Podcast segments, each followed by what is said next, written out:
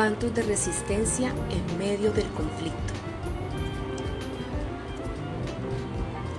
Angelo y Sebastián se acercaron a ver un partido de fútbol que se jugó el 14 de mayo del 2014 en el Polideportivo de Chilví, corregimiento ubicado a unos 25 minutos de Tumaco, Nariño.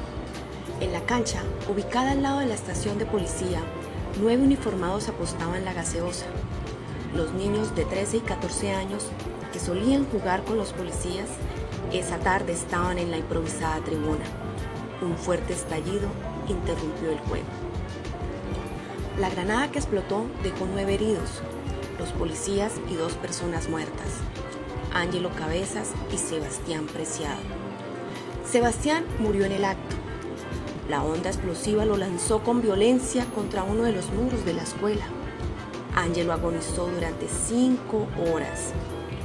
El primer comunicado de la policía emitió después del ataque señaló los adolescentes de 13 y 14 años están sindicados de lanzamiento del artefacto explosivo en contra del personal policial y, según informaciones de inteligencia, los menores fueron enviados por miembros de la columna móvil Daniel Aldana de las FARC. Los días siguientes en los medios de comunicación se habló sin descanso de los niños bomba. Cinco años después, en Chilví, siguen sin entender por qué la policía acusó a los pequeños de haber perpetrado el atentado. Cinco años después, Nuris Oneida Angulo, cantante y compositora, quien además era profesora de los niños fallecidos, aún llora cuando recuerda el sepelio de sus muchachos.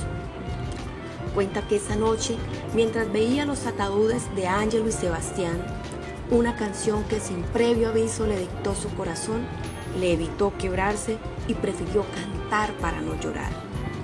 La marimba sonó con fuerza, el conono retumbó y ella gritó en forma de canto. Están matando los niños. Pero cantar durante un sepelio tal vez ha sido por esa tradición ancestral que las comunidades afrodescendientes han logrado hacer, una catarsis lo, suficiente, suficientemente fuerte para no derrumbarse por cuenta de lo que les ha quitado el conflicto armado que aún se vive en Colombia. Los alabados y arrullos del Pacífico colombiano son cantos que crean un puente entre los muertos que se van y los vivos que quedan. Es una forma de liberar el dolor y gritar mi sufrimiento, explica Nuris Angulo, más, más conocida como la negra ardiente. A través de los tiempos, la sociedad busca las distintas formas de expresar su dolor por las muchas adversidades que afrontan en su vida, ya sea esta a través del arte, las letras o el canto.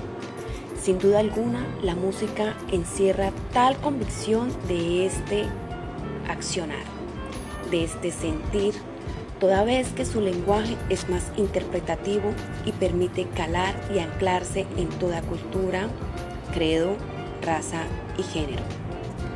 Con la música evocamos el recuerdo que sigue inmerso. Vivimos el presente en el cual tenemos que avanzar y visualizamos un futuro esperanzador con matices de paz y de reconciliación. Es así como las cantaoras de Tumaco expresan su dolor lloran a sus muertos, a sus desaparecidos, pero que a través de este arte reconstruyen un sentido social. Muchas gracias.